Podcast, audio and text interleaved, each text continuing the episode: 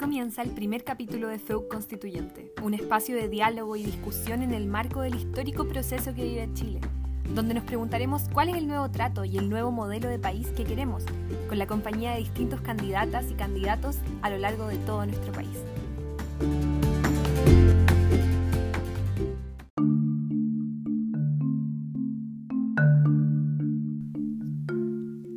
Estaremos con Patricio Zapata, candidato en el Distrito 10 por la lista del apruebo, y con Beatriz Sánchez, candidata en el Distrito 12 por la lista Apruebo Dignidad.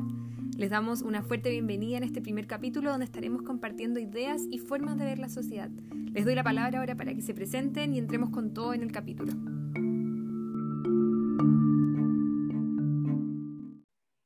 Bueno, em, bueno, un tremendo agrado, Magdalena, un saludo muy cariñoso a Beatriz.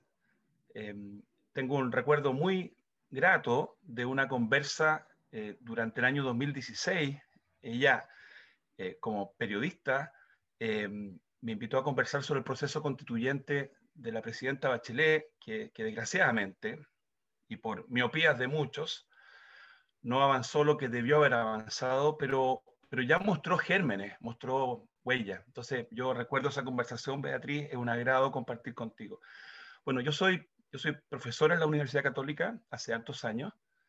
Eh, tengo una relación bien estrecha con la universidad. Mis dos papás trabajaron en la Católica toda su vida, hasta que se jubilaron.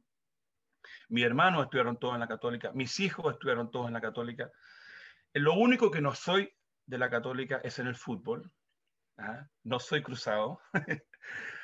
Eh, pero saludo a los cruzados por su tricampeonato.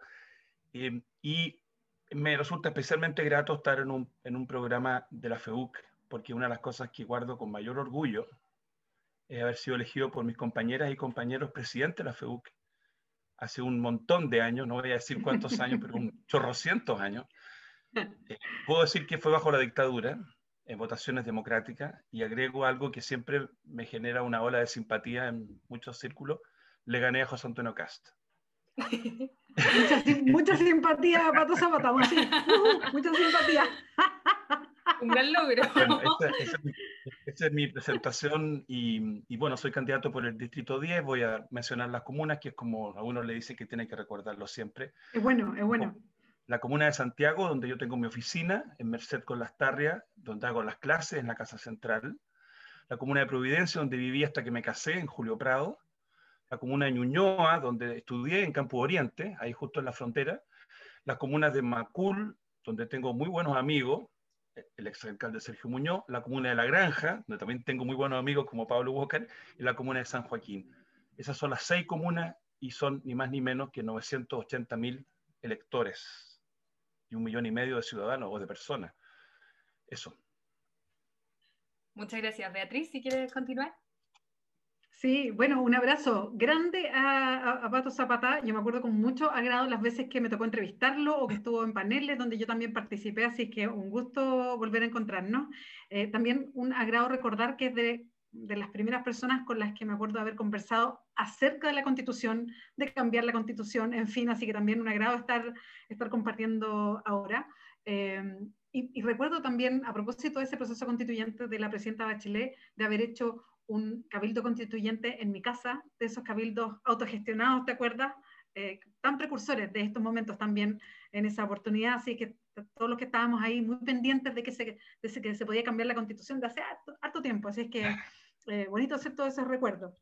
Eh, también el 2017, cuando me tocó ser candidata, una de, los, de nuestro programa participativo, una de las primeras medidas era una asamblea constituyente para una nueva constitución, así que varios y varias estamos en eso hace un tiempo, así que muy, muy interesante la conversa. Gracias Magdalena por la invitación también, creo que es interesante estar debatiendo sobre estos temas que son súper importantes, nos ha tocado estar seguramente al pato también porque es candidato, y yo como candidata estar en, en la calle y, y, la gente está pidiendo harta información y harta discusión al respecto, así que bueno estar, estarlo haciendo.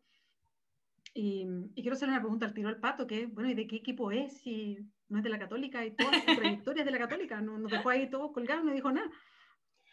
Soy de la Unión Española, Beatriz. Ah, ya, ya, tenía que aclararlo. Por acaso. ¿Cómo, le fue, ¿cómo le fue en el campeonato ahora?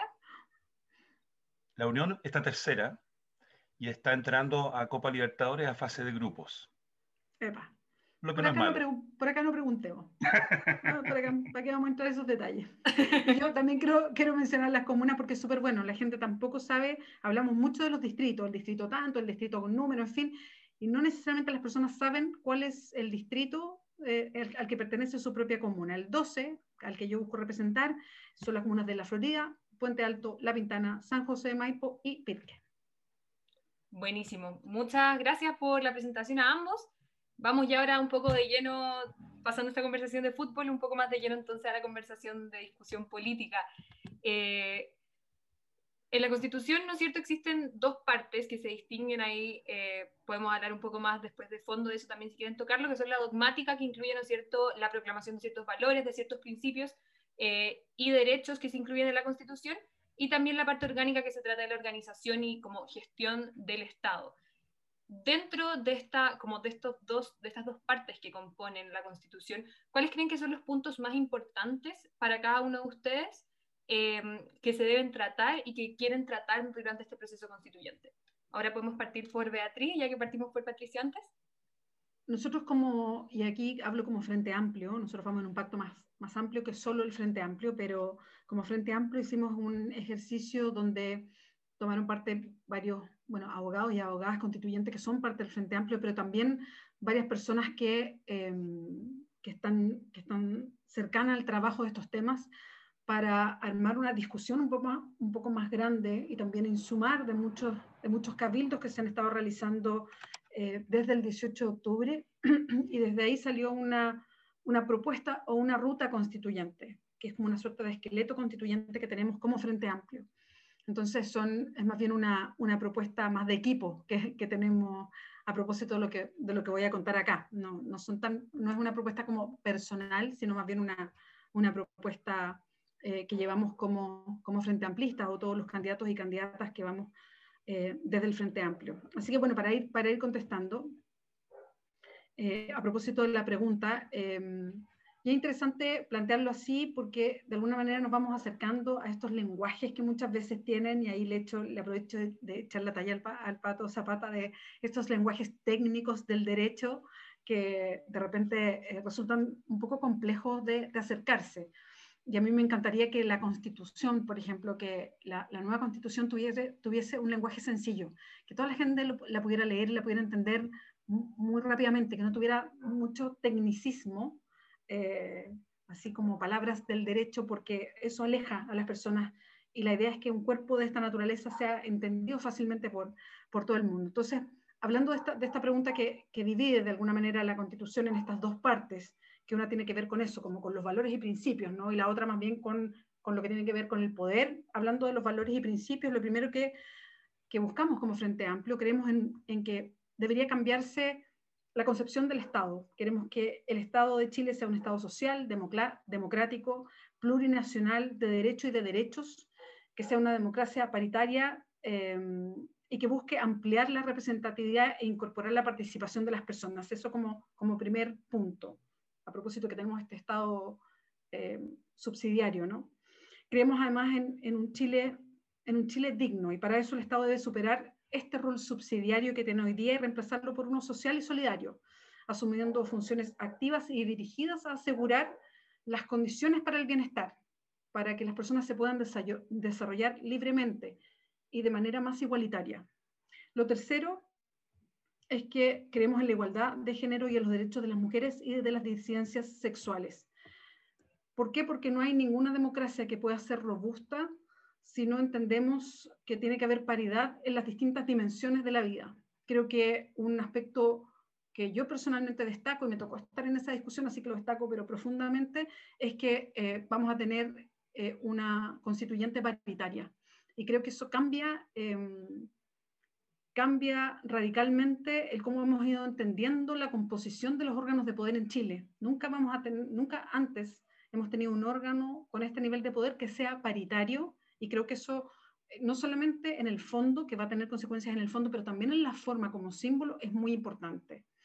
Em, y lo cuarto es como, como principio, como derecho, la protección de la naturaleza, que se entiende como el resguardo del medio ambiente, pero también eh, como un principio transversal en la Constitución, más bien por, por, em, por lo que viene, por lo que nos vamos a enfrentar, que es la crisis climática. La crisis climática ya está acá y tiene que ser uno de los horizontes claros para entender que necesitamos un nuevo modelo de desarrollo.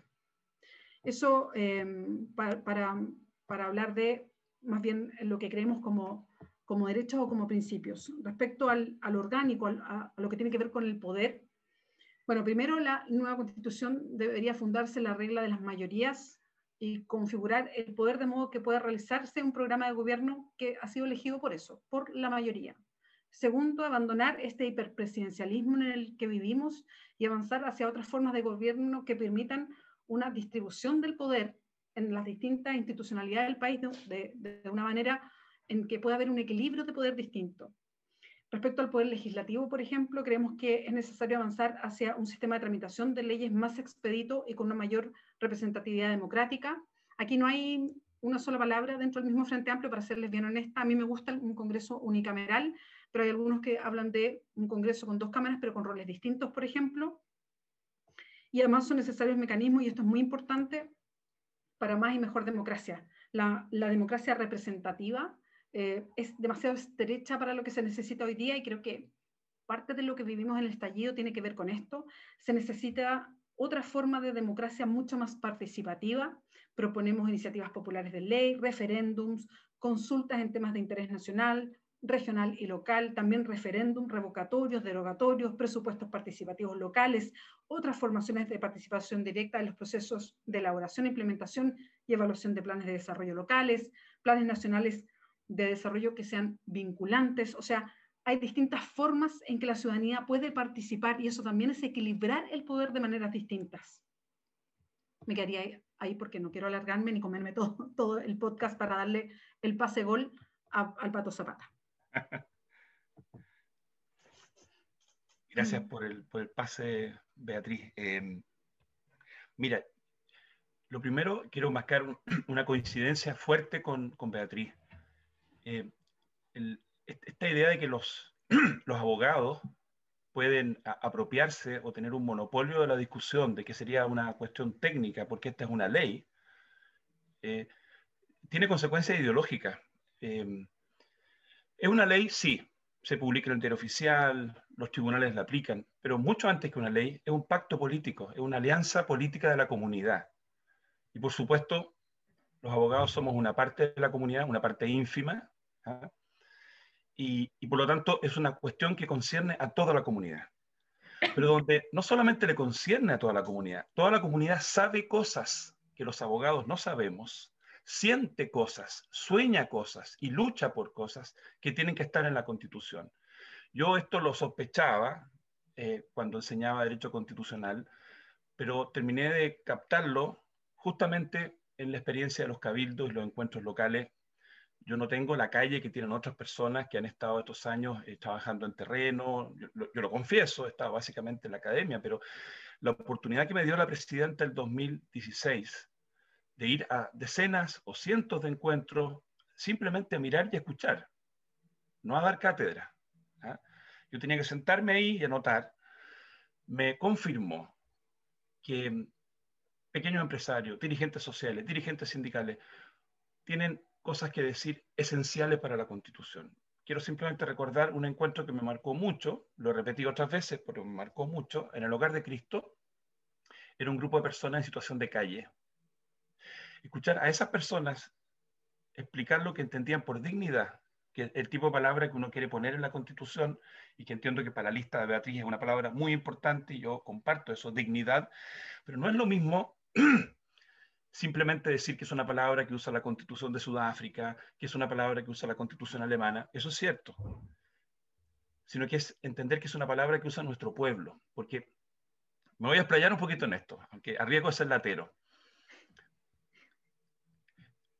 Una constitución no es simplemente unos dispositivos y unos fierros que hay que hacerlo funcionar bien, unos engranajes que hay que hacerlo funcionar bien. Porque si fuera eso, en realidad traigan a los técnicos, traigan a los expertos la constitución tiene que, tiene que conversar con la comunidad política, con el pueblo, con el alma y el cuerpo de ese pueblo. Si no conversa con el alma y el cuerpo de ese pueblo, esa constitución no va a tener legitimidad y no va a durar. Por eso es tan lógico que la constitución la haga el pueblo completo, con paridad, como decía Beatriz, con pueblo originario, ¿ah? con independientes, con gente de izquierda, con gente centro, con gente de derecha. Porque la constitución que dura, que es legítima, es la que hmm. conversa con el pueblo. Ojo, yo no estoy muy de acuerdo cuando escucho a algunas personas decir, en esta constitución vamos a hacer un nuevo Chile. ¿ah? En esta constitución vamos a hacer un nuevo Chile. Yo diría, puede ser un matiz. En esta constitución vamos a hacer un Estado distinto, con mejor, mejor afianzamiento de los derechos humanos, con descentralización, con perspectiva de género, pero más que hacer una sociedad, vamos a dejar que la sociedad se exprese, la que existe, la que es fruto de la conquista social, la sociedad que es fruto del movimiento cultural. Yo no creo que un grupo, aunque sea un grupo elegido, tenga tanta, tanta lucidez ¿ah? como para reconstruir Chile. Chile lo hacemos los 19 millones, lo hacemos generación tras generación. Entonces la constitución tiene que reconocer el Chile real, que es lo que no hace la constitución actual, no podría hacerlo porque fue hecha por un grupo de abogados de la Católica y la Chile hace 40 años en dictadura y ese no es Chile, ¿no es cierto? Y por mucho que la hayamos reformado cuarenta y tantas veces, siempre reformábamos las partes y las piezas, pero no el alma. Y el alma no se confunde con ninguna de las partes. Y esta constitución originalmente tenía en su alma la palabra miedo, la palabra temor, miedo al pueblo, miedo a la participación. Y tenemos que hacer una constitución cuya alma sea dignidad, esperanza, confianza. Entonces, eh, yo, yo diría, una constitución que mira lo que ocurre en la sociedad, más que pretender una ingeniería social, ella, la constitución. ¿Y qué es lo que hace cuando mira la sociedad? Mira el movimiento feminista en los últimos 10 años. Nosotros aquí en la católica, yo como profesor he visto la lucha que han dado ¿no es las estudiantes y los estudiantes para ir erradicando de a poco el abuso, el acoso, la violencia de género. Eh, y eso partió antes del estallido social. La lucha contra el cambio climático. Teníamos unas marchas maravillosas en 2018, 2019. Esa es la sociedad chilena que existe y que tenemos que darle expresión, abrirle cauce. Hay un constitucionalismo que es un constitucionalismo del miedo, que piensa que la constitución tiene que tener muchos frenos y, barreras para evitar el... Yo, yo creo que en una parte la constitución tiene que ser control del poder, sí.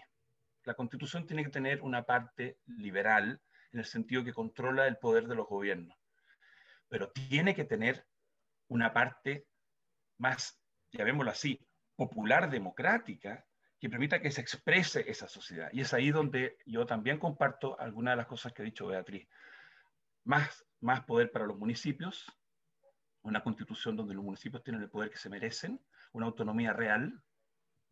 No es autonomía real aquella que consiste en decir que son autónomos, que les entrega funciones en salud, que les entrega funciones en aseo, incluso antes en educación, pero después no le entrega los recursos. Y ojo, aquí sí hay cosas en que la constitución no debe entrar en detalles. Yo creo que la constitución en muchas cosas debe fijar los principios y respetar a la política de nuestros hijos y nuestros nietos, que tendrán el derecho de ir haciendo los ajustes que estimen convenientes, y la política democrática decide los detalles. Pero hay algunas cosas en las que los detalles sí importan.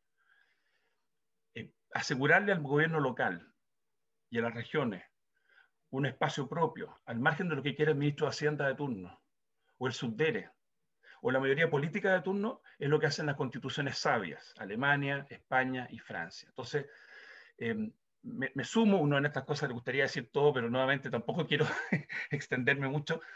Eh, pero esa es mi idea de constitución, una constitución que conversa con la sociedad, que asume lo que es la sociedad, le permite expresarse a la sociedad. Perfecto. Vemos varios puntos entonces de, de, similitudes y ahí como por esa línea un poco la siguiente pregunta, que es un poco, ¿cómo ven el panorama político para la izquierda, para la centroizquierda, eh, desde sus eh, respectivas listas, desde sus propias perspectivas, cómo ven este panorama, si existe alguna posibilidad de unión em, en un futuro, ¿Qué, ¿qué, creen que es lo que se avecina un poco desde, desde sus propias perspectivas para todo el sector de la izquierda y la centroizquierda, especialmente dentro de este ciclo eleccionario que marca tantos cambios y tantas decisiones nuevas.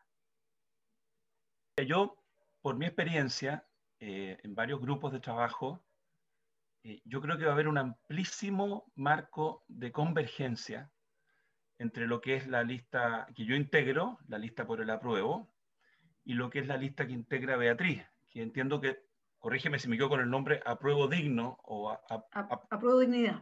Apruebo dignidad.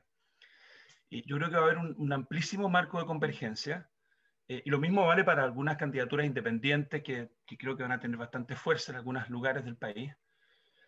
Eh, me, imagino que van a haber algunos puntos en los que pueden haber discrepancias. ¿ah? Eh, pero déjame partir por los acuerdos, eh, sin negar que podemos tener diferencias. Yo, yo quiero decir lo siguiente, yo creo que vamos a estar muy de acuerdo en que el Estado, el Estado chileno, el Estado que vamos a, a revisar y reinstalar, porque eso sí podemos refundar, el Estado, la sociedad no, pero el Estado sí, se funde en una piedra angular que se llama el respeto a los derechos humanos que esa sea la base sobre la cual construimos todo lo demás, porque podemos hablar de agua, podemos hablar de vivienda, podemos hablar, pero en el fondo esa es la afirmación categórica de que este Estado nace de la experiencia de los últimos 30 años en Chile, los 40 años en Chile, del dolor de las violaciones ocurridas a nuestros padres y abuelos, pero también del horror de los dolores de nuestros hijos. Entonces, fundado en los derechos humanos, respeto y estricto los derechos humanos. Ahí, permítanme decirlo, y no lo digo con afán de polémica, yo voy a pelear porque sea una, una afirmación y reconocimiento sin doble estándar. De manera que nosotros lo afirmemos para Chile, para China, para Estados Unidos, para Cuba, para Venezuela, para Colombia. Y ahí puede que tengamos algún problema con algunos amigos nuestros que tienen un problema con la visión de uno de los ojos ¿ah? y les cuesta entender que esta afirmación tiene que ser universal. ¿ah? Pero yo confío en que eso lo logremos afirmar con mucha fuerza. Y por supuesto, integrado el sistema interamericano de derechos humanos, y al sistema mundial de derechos humanos. Primera afirmación. Creo que vamos a estar súper de acuerdo en que el Estado sea social. ¿Ah? Vamos a estar muy de acuerdo. Puede que tengamos diferencias en el sentido de cómo se aterriza eso. ¿Cuánto le dejamos al legislador en términos de configurar el derecho a la educación, el derecho a la salud? Yo personalmente no le dejaría mucho espacio a los jueces. Me gustaría que el aterrizaje de este derecho que tú reconoces a la vivienda, al agua, a la salud, quedar entregado básicamente al legislador, al Parlamento democrático, y no a los jueces. ¿ah? No tengo nada contra los jueces, los jueces son esenciales en democracia, tienen que ser independientes e imparciales, pero no, no me gusta cuando eh, un juez o unos jueces entran a definir una política pública. ¿ah? No, no, no, han sido elegidos para eso. Eh, creo que vamos a estar muy de acuerdo también, me parece, en descentralizar y, y cuán énfasis más, énfasis menos. Yo no quiero posar de feminista, yo soy súper respetuoso de los procesos y, de las luchas que se han dado, eh, pero yo creo que vamos a estar muy de acuerdo en esta convención paritaria en reconocerle a la mujer un espacio de poder equivalente, igual, y que eso se traduzca cuando hablemos de trabajo, hablemos de familia, hablemos de empresa, hablemos de organización política.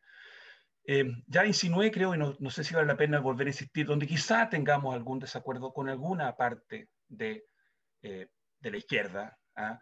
eh, es, probable que eh, mi defensa, yo voy a defender, lo voy a decir claramente, yo voy a defender el valor de la libertad de expresión, voy a defender la libertad de asociación, la libertad religiosa, la voy a defender con mucha fuerza, la libertad de las familias para tener algo que decir, donde se educan sus hijas y sus hijos.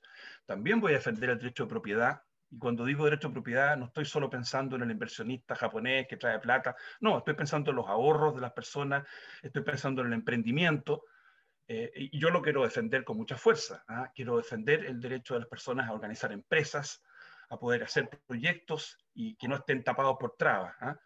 Eh, pero déjame terminar, yo creo que va a haber un gran acuerdo eh, entre las fuerzas que están en la lista que integra Beatriz y la fuerza que estamos en la lista que integro yo. Eh, y, ojalá además logremos sumar para algunos temas a personas de la lista de derecha y que no ocurra que esa lista de derecha termine siendo capturada por esos elementos del rechazo que están ahí con, con mucha presencia. ¿ah? Eh, que ojalá esas personas que están en la lista de derecha, que son más abiertas, no terminen siendo fagocitadas por el rechazo, ¿ah? que está muy fuerte en esas listas. Yo quería partir por hacer em, una, una, una, diferencia que creo que es, que es, bien fundamental en esta conversación, creo que em, muchas veces se mira la discusión respecto como a la unidad o las mayorías de todo el, el, espectro de la centroizquierda, como mirando todas las elecciones de este año. Y yo apartaría la discusión constituyente porque me parece que está en otro ámbito de las, de las elecciones que son más particulares o que son incluso que, que van por un carril distinto. Yo creo que la elección constituyente tiene otras definiciones y que tienen otras miradas. Em, porque estamos hablando de la constitución, que son definiciones a largo plazo. Estamos hablando de una mirada de una construcción en la cabeza de un proyecto futuro, de cómo nos imaginamos a Chile para el futuro. Entonces creo que tiene, que tiene otro tipo de, em, de formas. Entonces creo que ante eso hay muchas más posibilidades de establecer acuerdos que a lo mejor en una elección parlamentaria que es de cuatro años y que tiene como otras lógicas. Por eso yo como que separo y no, y no meto todo en el mismo saco porque no tiene ni un sentido meterlo en el mismo saco. No es lo mismo.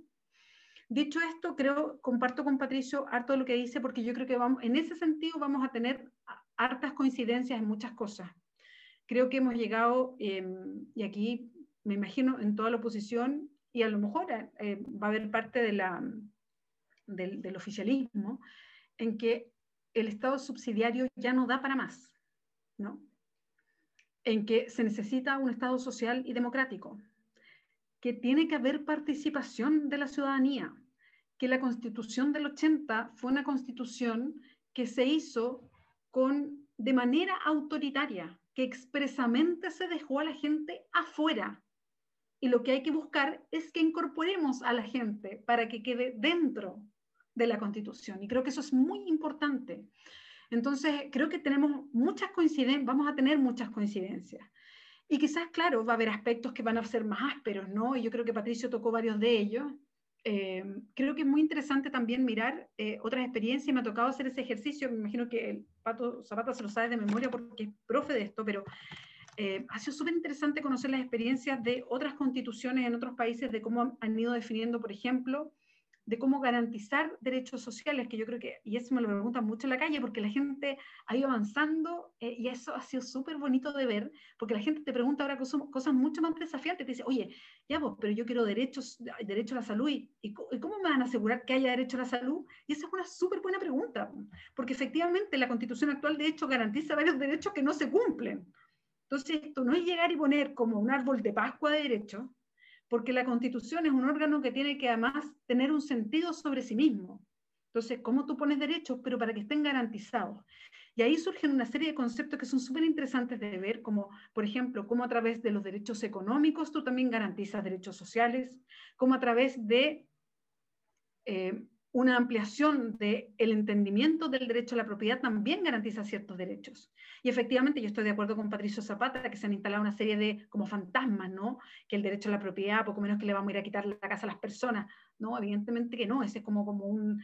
Pero, pero uno se pregunta, eh, cuando hay eh, estos límites que se han ido poniendo, o estas trabas, o, o estos nudos en la Constitución, y lo hemos visto tan claramente cuando se va al Tribunal Constitucional, y se han detenido leyes que van a favor de las personas y mañosamente se, yo digo mañosamente, a lo mejor no es lo técnicamente correcto, pero mañosamente se han ido desarmando en el Tribunal Constitucional, como cuando se quiso poner más dientes al CERNAC, por ejemplo, para proteger a la ciudadanía y no se pudo porque chocó con el Tribunal Constitucional.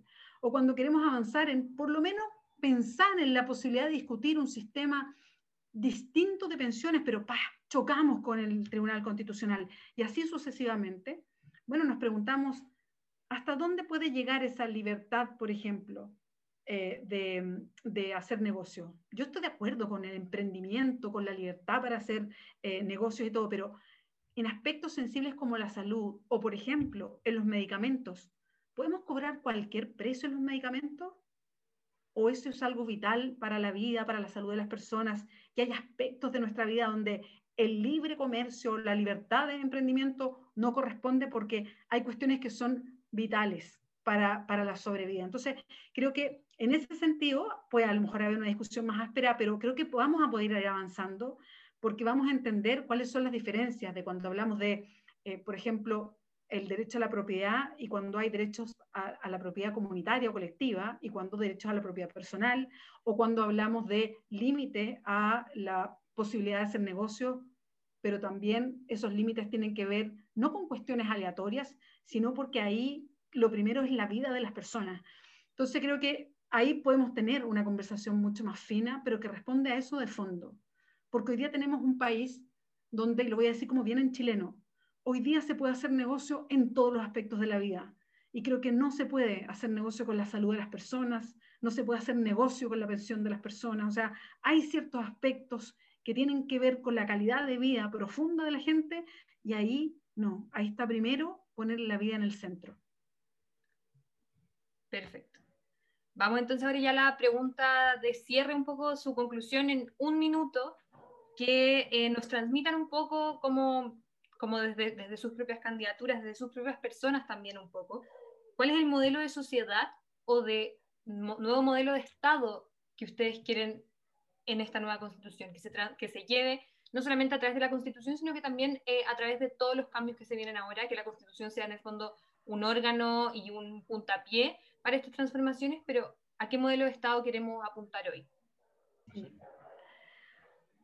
A ver, em, mira, para mí la definición más, que a mí más me gusta de constitución es la que dice que la constitución de un país es la que regula las relaciones de poder de un país. Y creo que ese es el máximo desafío para mi gusto, que es justamente eso, equilibrar las relaciones de poder en Chile. Creo que es muy clara la constitución del 80 en dónde deja el poder o quiénes tienen poder y quiénes no tienen poder. Y eso debería cambiarse. Eh, y en ese sentido, ese, ese, cambio de quienes tienen poder y quienes no nos debería llevar a una constitución que sintamos que nos cuida. Hay una figura que uno mira en otros países, y aquí incluso eh, hasta como en las películas, si uno quiere ponerse más romántico, donde siente que la constitución está como de su parte. Y hoy día sentimos que la constitución está como de parte de los otros, como que no está de parte nuestra, como que le cuida el negocio a otras personas, como que está para decirnos a nosotros que no. Y lo que queremos es justo lo contrario, es como poder decir, oye, esta es la constitución y me cuida a mí. Eso es lo que queremos transformar, como para decirlo bien en chileno, como buscar que la constitución nos cuide. Y lo tercero es que la constitución nos permita participar, o sea, que sintamos que en ese equilibrio de poder nosotros y nosotras tenemos más poder, que no sintamos que estamos como, como en una condición de que nos están, de alguna manera nos han abusado. Hay una sensación en la sociedad de abuso que debería ir, irse de alguna manera o ir cambiando con el tiempo porque no es inmediato, con la sensación de que sí somos dueños o dueñas de parte de las decisiones que se toman. Entonces, yo diría que cambiando eso, pensando en quizás ya para darle términos más fijos, pasar de un país de un Estado neoliberal con Estado subsidiario a un país post-neoliberal con un Estado social y democrático, participativo, con una sociedad que se entienda más colaborativa, más comunitaria, porque si bien estamos hablando de que efectivamente no es que la constitución modele todo, estoy de acuerdo con eso, la constitución del 80 con el Estado subsidiario y como es, efectivamente nos dejó un, Estado neoliberal, pero terminó modelando una, sociedad también neoliberal. Hoy día somos competitivos, eh, hoy día es una sociedad que es muy individualista, hay una competencia permanente y, la verdad es que mucho del modelo que vivimos nos deja también como una especie de personalidad de país. Entonces quizás un modelo de Estado distinto nos puede ir desarrollando o cambiando a una personalidad más colaborativa, entendiendo que entre todos y todas, tirar el carro se hace más liviano. Y deberíamos pasar a algo como eso. Perfecto, gracias, Bea. Patricio. Yo, he hablado y escrito de la constitución como la casa de todos y todas. efectivamente es un problema cuando, cuando un sector del país se siente cómodo con la constitución, cuando la defiende, abrazo partido, cuando siente que juega de local. Y el otro sector del país se siente invitado de piedra y que juega de visita. Y eso nos hace daño, nos ha hecho mal, nos hace difícil abordar desafíos mayúsculos. Vamos a salir de esta pandemia más pobres, vamos a seguir eh, estando durante muchos años con problemas terribles de pobreza. Entonces, la constitución no soluciona mágicamente nada, pero si ella es casa de todos y todas, nos permite a todos y a todas abordar los problemas comunes sin que exista esta injusticia tremenda ¿ah? de que jugamos en una cancha dispareja. Eh, la constitución tiene que ser un estadio donde ningún chileno y chilena se sienta visita. Ni un pascuense, ni un comunista, ni un UDI, ni un inmigrante. Nadie se siente jugando de visita. Esa es la fantasía posible, no que la constitución construya hospitales, no que la constitución mejore los sueldos, no que la constitución, no, no, no, pero la fantasía posible es eso, y lo dijo muy bien Beatriz, lo comparto, que pueda ocurrir que aunque el ciudadano medio, la ciudadana media, no conozca el texto, nadie se lo va a conocer de memoria, sí sienta que es suyo. Como cuando algunos norteamericanos reclaman mm. porque son discriminados en materia religiosa y dicen, ¿sabe qué más?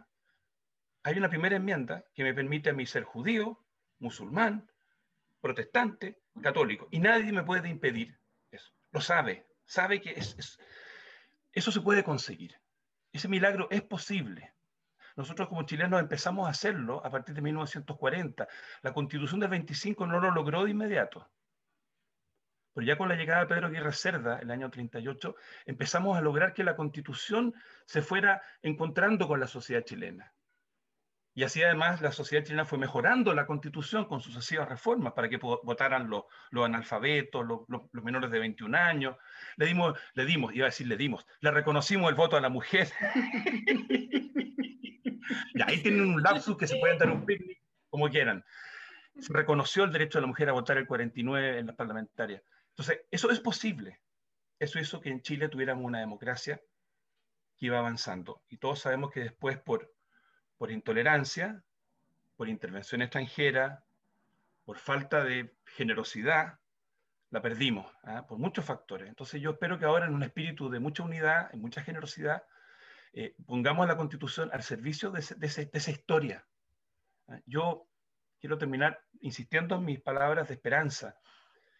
Eh, estos meses y estos años han mostrado no solamente el lado negativo que hay en la sociedad chilena, sino que todas las reservas de, solidaridad en esas ollas comunes que han estado operando durante los meses más duros del invierno en pandemia, eh, toda esa, esa, fuerza juvenil que fue a votar. Yo, mis, mis, asesores de campaña, obviamente a Beatriz le pasará lo mismo, le han mostrado unos cuadros y esquemas de cuántos votan, cómo votan. Es impresionante cuando uno compara 2017 con 2020, la cantidad de gente joven que fue a votar por primera vez en el plebiscito. En, el caso del distrito que yo es muy fuerte eso en La Granja, es muy fuerte en San Joaquín, es muy fuerte en Macul. Esa esperanza no puede ser defraudada. En esto no podemos fracasar. No, no, no va a haber perdón de Dios si la convención después de cinco meses le dice al país, no, lo siento, sorry, no nos pudimos poner de acuerdo si dan un espectáculo de divisiones, si, si, lo que ve la gente por televisión son los tres chiflados, eso no va a tener perdón de Dios. O sea, esa esperanza, esa movilización, toda esa fuerza ciudadana tiene que ser, eh, a mi juicio, eh, una carga para nosotros, una carga para los que somos candidatos, acompañarnos todos los días en la campaña, y si, y si somos elegidos, si Beatriz es elegida, si yo soy elegido, tiene que ser un peso que tengamos sobre los hombros. Eh, tanto así que si yo llego a ganar el 11 de abril, creo que la sensación no deberá ser de tanta celebración, sino de abrumo, abrumado por la responsabilidad que se viene por delante. Porque esto no puede fracasar. Esto no puede fracasar. Perfecto. Muchísimas gracias a, a ambos, tanto a Beatriz como a Patricio. Eh, vamos ahora a la última sección del capítulo, que es el Conoce a tu candidato, o como a mí me gusta decirle, son las preguntas del RETA, que es uno de mis amigos que trabaja en el equipo. Em, vamos entonces ahora con estas preguntas. ¿Serie favorita o serie que están viendo actualmente? Patricio. Modern Family. ¿Vea? The Americans. Mejor carrete que recuerden.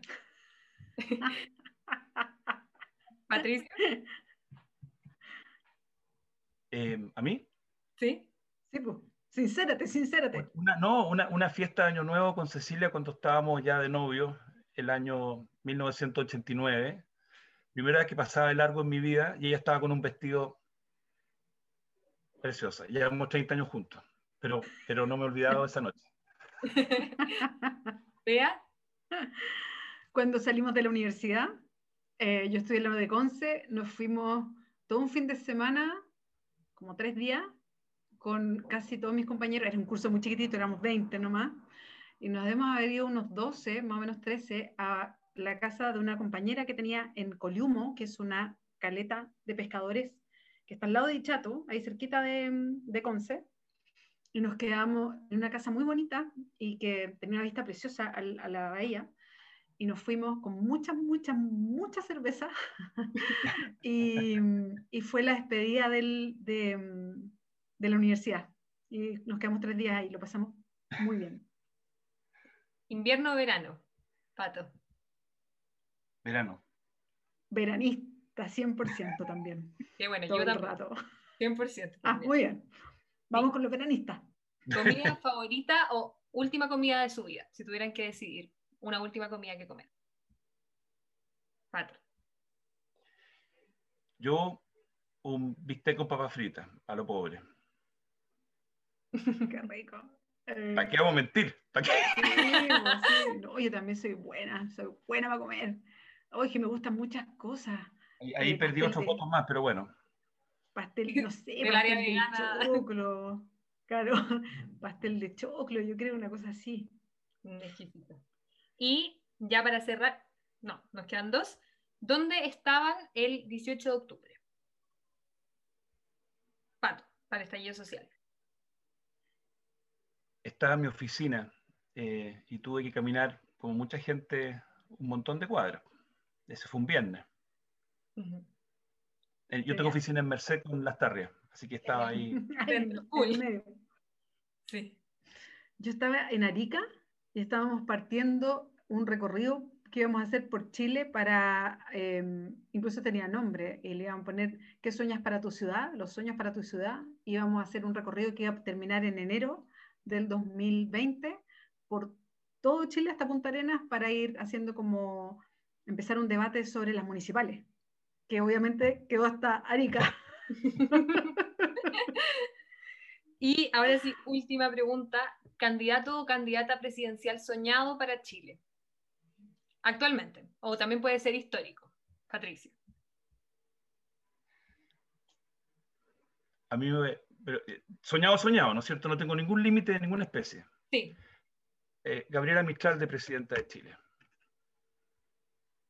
¿Bea? Ah, yo aquí voy con pato zapata todo el rato. Creo que la Gabriela Mistral le habría sido una crack. Imagínate la educación, una poeta. eh, o sea, yo, yo le- Feminista, además. invito, invito a la gente que está escuchando, obviamente la poesía, pero tiene unos, unos textos de historia de Chile, de política. eh, realmente es, es impresionante. Yo sé, esto se repite mucho. ¿ah? ¿Cuántos daños? A mí por lo menos se me hizo mostrándomela como una, una, una poetisa de los niñitos, con- o sea, una cosa muy, muy soft, muy power ella, muy power. Muchísimas gracias y con esto ya cerramos el primer capítulo de FEUC Constituyente y les damos especialmente las gracias a Patricio y a Beatriz por haber participado del espacio y de este estreno finalmente y a todas las personas que nos están escuchando. Les invitamos a comentar en las redes sociales qué candidato o qué candidata les gustaría ver en el próximo capítulo y nos estamos viendo en una próxima edición.